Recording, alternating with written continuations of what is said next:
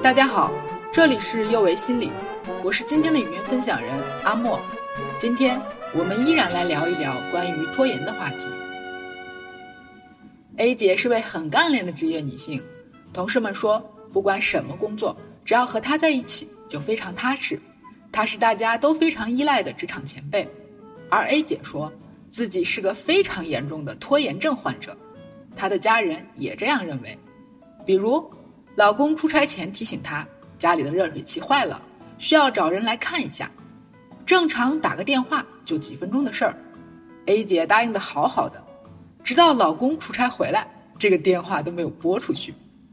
孩子的事上也经常会遇到这种状况。A 姐说，如果不是有长辈来帮忙带娃，她家儿子都不知道要出多少事儿。我好像技能点有点问题。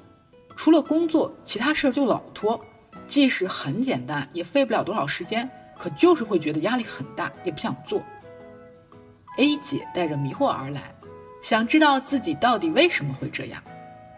其实，我们大部分人都和 A 姐很像，我们不是完全的拖延患者，我们不会事事拖延，但总有那么几个领域是我们的重灾区，比如家务、学业。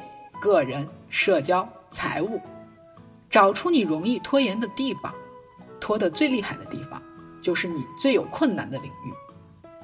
经过和 A 姐的探讨，她发现自己容易在和家务相关的事上拖延。我们会用什么借口逃避这件事呢？这件事给你和其他人造成了哪些不便？A 姐说：“做家务真的好麻烦呐。”工作完了都好累，不想再做事了。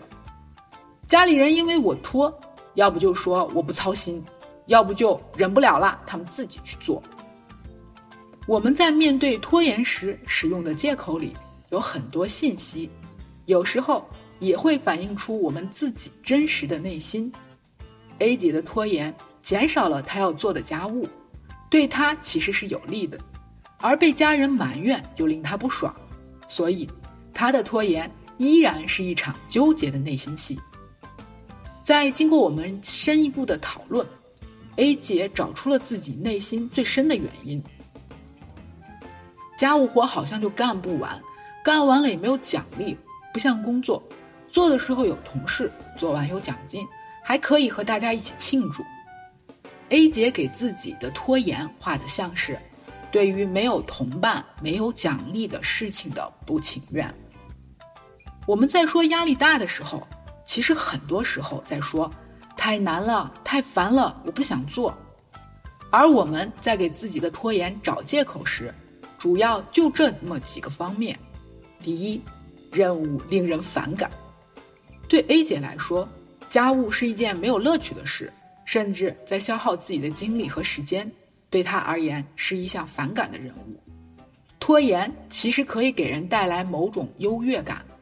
毕竟，如果这件事儿没有好处，它早就不存在了。可问题是，即使有一百万个理由在对你说“拖着吧”，内心也会有个声音在说“快去做”。这时候可以来衡量一下，找一张纸，写出拖延这件事带给你的好处和坏处。并问问自己，到底哪一方对你更有益？有时候你可能发现马上去做获得的好处更多，有时候可能不会。遇到这种情况，就再问问自己，这件事是自己的还是别人要求的？如果是别人的要求，比如父母会督促你减肥、学习、锻炼身体，你会觉得这是他们的需求，而抵死不从。但是需要再仔细想想，这些事即使他们不要求，而你做了，对你是不是有好处？强烈的情绪往往会蒙蔽我们的双眼，把不做对自己有益的事当做反抗的筹码。理清自己的需求，到底什么对你重要？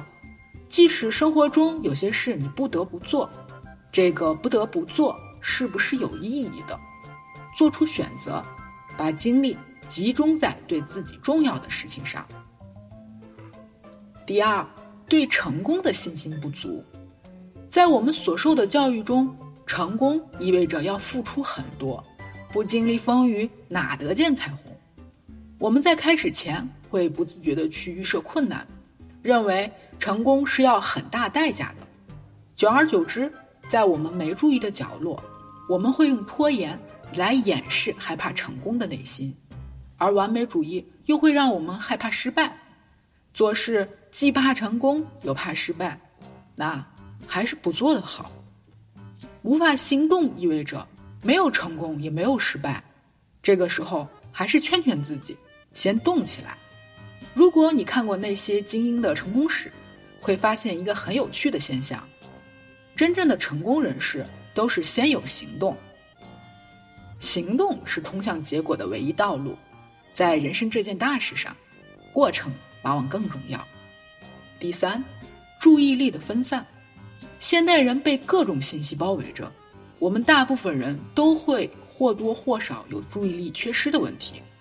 本来要工作，一打开手机回复了个信息，又看了几篇自媒体文章。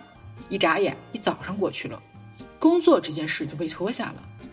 在对付注意力缺失的问题上，最好的方式是让大脑少做选择。心理学家发现，人能同时做很多事，只适合那些你已经很习惯、很熟悉的任务，比如边听音乐边写作业。如果要处理比较复杂或新的信息，一心多用只会让速度变慢。增加犯错的几率。想学习，就给自己只下一个指令，把那些会打扰你的因素都隔离开，或者把自己的时间段固定，某一段时间只做一件事。做这件事时，让自己是免打扰模式。第四，目标和奖励没有吸引力，目标太远会让人提不起劲儿。工作量大，时间又长，内容再一复杂，就会倍感压力，让人忍不住想逃避。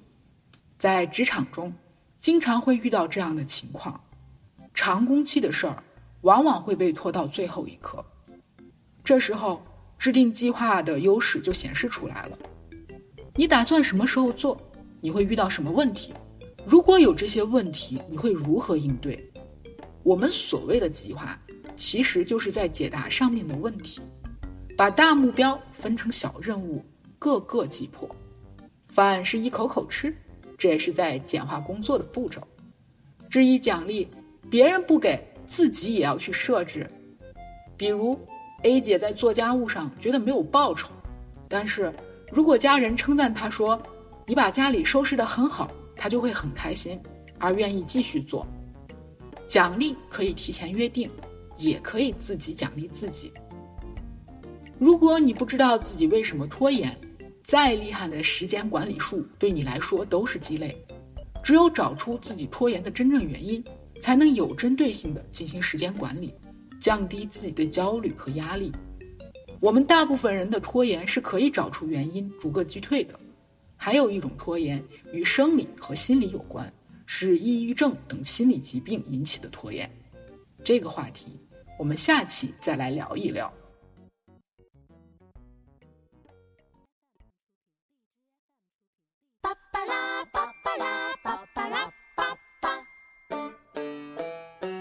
这里是幼为心理，我是阿莫，也是心理咨询师张倩。虽然我们只是心理学界的一棵小树苗，但是我们努力做到我们的最好，用真诚的态度、客观专业的方式。向每一位愿意关注我们的人分享一切你想知道，而我们又恰巧了解的心理学知识。请记得，不管你在哪里，世界和我陪伴着你。我们下次见。